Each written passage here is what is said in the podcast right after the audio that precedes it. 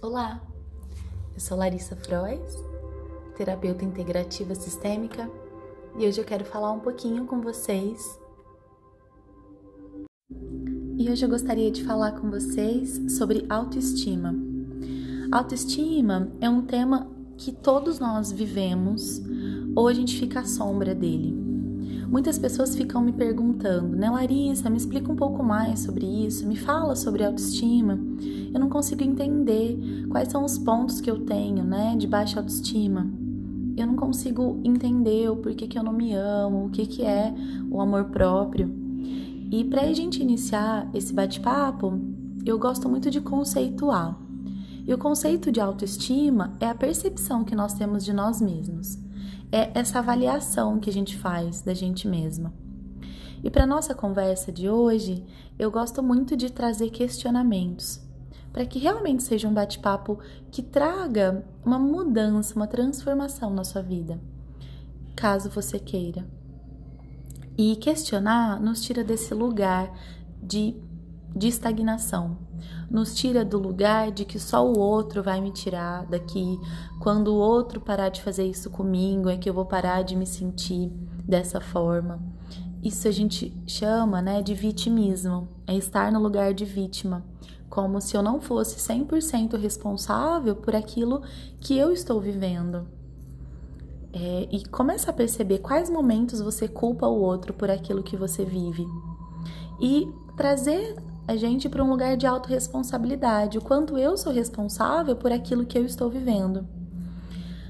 E a autoestima está muito relacionada a essa questão de autorresponsabilidade. As consequências da baixa autoestima é o sentimento de inadequação. E começa a trazer para você o quando, se você já sentiu e quando você começou a sentir que você era inadequado. Se foi quando criança, se foi na escola, Onde veio esse sentimento de inadequação? Eu não pertenço a esse lugar. Eu me sinto um peixe fora d'água. As roupas que eu visto não estão condizendo com o ambiente que eu estou. Ou as, como eu gosto de viver não condiz com o que eu estou vivendo. Comece a observar. É, comece a perceber se você tem o sentimento de não se sentir bom o suficiente, não se sentir capaz, de começar e não finalizar os seus projetos, de não sentir que você tem valor de não ter valor em si mesmo, de colocar sempre as suas emoções, os seus sentimentos de lado e sempre colocar o do outro em primeiro lugar, o outro em primeiro lugar. E começa a perceber se nada do que você faz, da forma como que você faz, você sente que funciona, que é bom. É, esses são alguns pensamentos da baixa autoestima.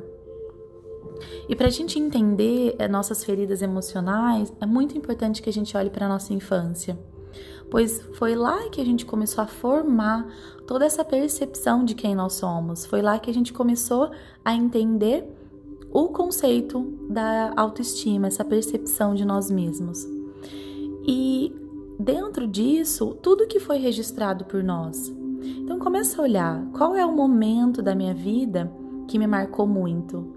Onde eu sinto que ainda tem uma trava, um trauma, uma dor, onde tem um ressentimento, onde tem alguma tristeza, alguma angústia em relação à minha infância. E a gente vai começar a trazer agora quando foi o primeiro contato que eu tive na minha vida, quando eu me senti plenamente alegre na minha infância, me senti que eu era amado, amada na minha infância, com raiva, com medo. Quando foi os seus primeiros sentimentos começaram a aflorar? Por isso que eu pedi para vocês fazerem no podcast anterior a linha da vida, porque ela vai começar a direcionar onde está, como está, né, nossa autoestima. E pensando nessa criança, qual é a percepção que você tem de si mesmo hoje? E qual é a percepção que você tinha daquela criança?